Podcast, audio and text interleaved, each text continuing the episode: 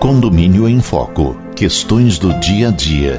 Texto de Luiz Fernando de Queiroz, advogado especializado em direito imobiliário. Narração: Roberto Bostelman. Capítulo 17. O parecer do Conselho. A função básica do Conselho Consultivo é assessorar o síndico na solução dos problemas condominiais, podendo ter atribuições mais específicas estabelecidas na Convenção ou no regimento interno, ou ainda delegadas em Assembleia.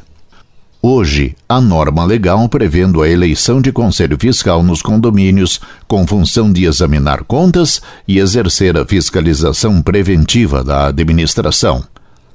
No entanto, o artigo 1356 do Código Civil de 2002 estabeleceu tal conselho como opcional. Antes disso, o costume já havia consagrado a transferência dessa atividade ao Conselho Consultivo, órgão que tem por função básica o assessoramento do síndico na solução dos problemas condominiais.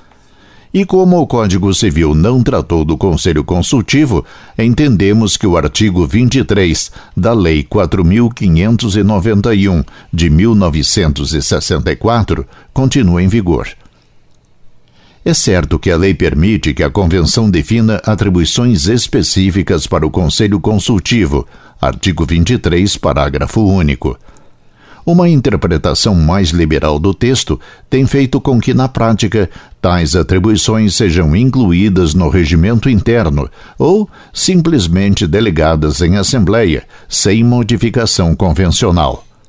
Como ninguém reclama ou impugna, a decisão se torna aceita, virando tradição. O papel do Conselho Consultivo não é o mesmo em todos os prédios, diga-se. Em alguns edifícios, em razão da proeminência que granjeou, o síndico não toma decisão importante sem ouvi-lo. Noutros, ninguém sabe quem são os membros do conselho. Instância maior. Dentre suas atribuições previstas na Convenção ou recebidas por herança está a de dar parecer sobre as contas do síndico, antes de serem submetidas à Assembleia Geral, órgão competente para examinar e aprovar ou não as contas. O costume tem sua lógica. Na Assembleia, dificilmente há clima ou tempo para se verificar documentos, notas, contas.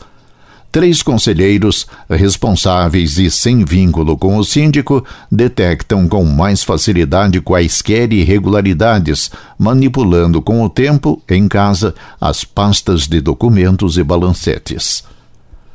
O parecer do Conselho não se reveste de caráter definitivo, não torna imutável o veredito, podendo ser revisto pelos próprios membros ou desautorizado em Assembleia. Tão importante quanto o exame do balancete mensal, a verificação das notas de despesa, com controle de seus valores, mesmo que realizada após o dispêndio, constitui outro papel assumido pelo Conselho Consultivo. O Conselho, em outras palavras, deve fiscalizar se as compras feitas pelo condomínio estão com preço condizente com o mercado se os gastos não são exagerados em termos quantitativos, se a despesa é necessária ou supérflua.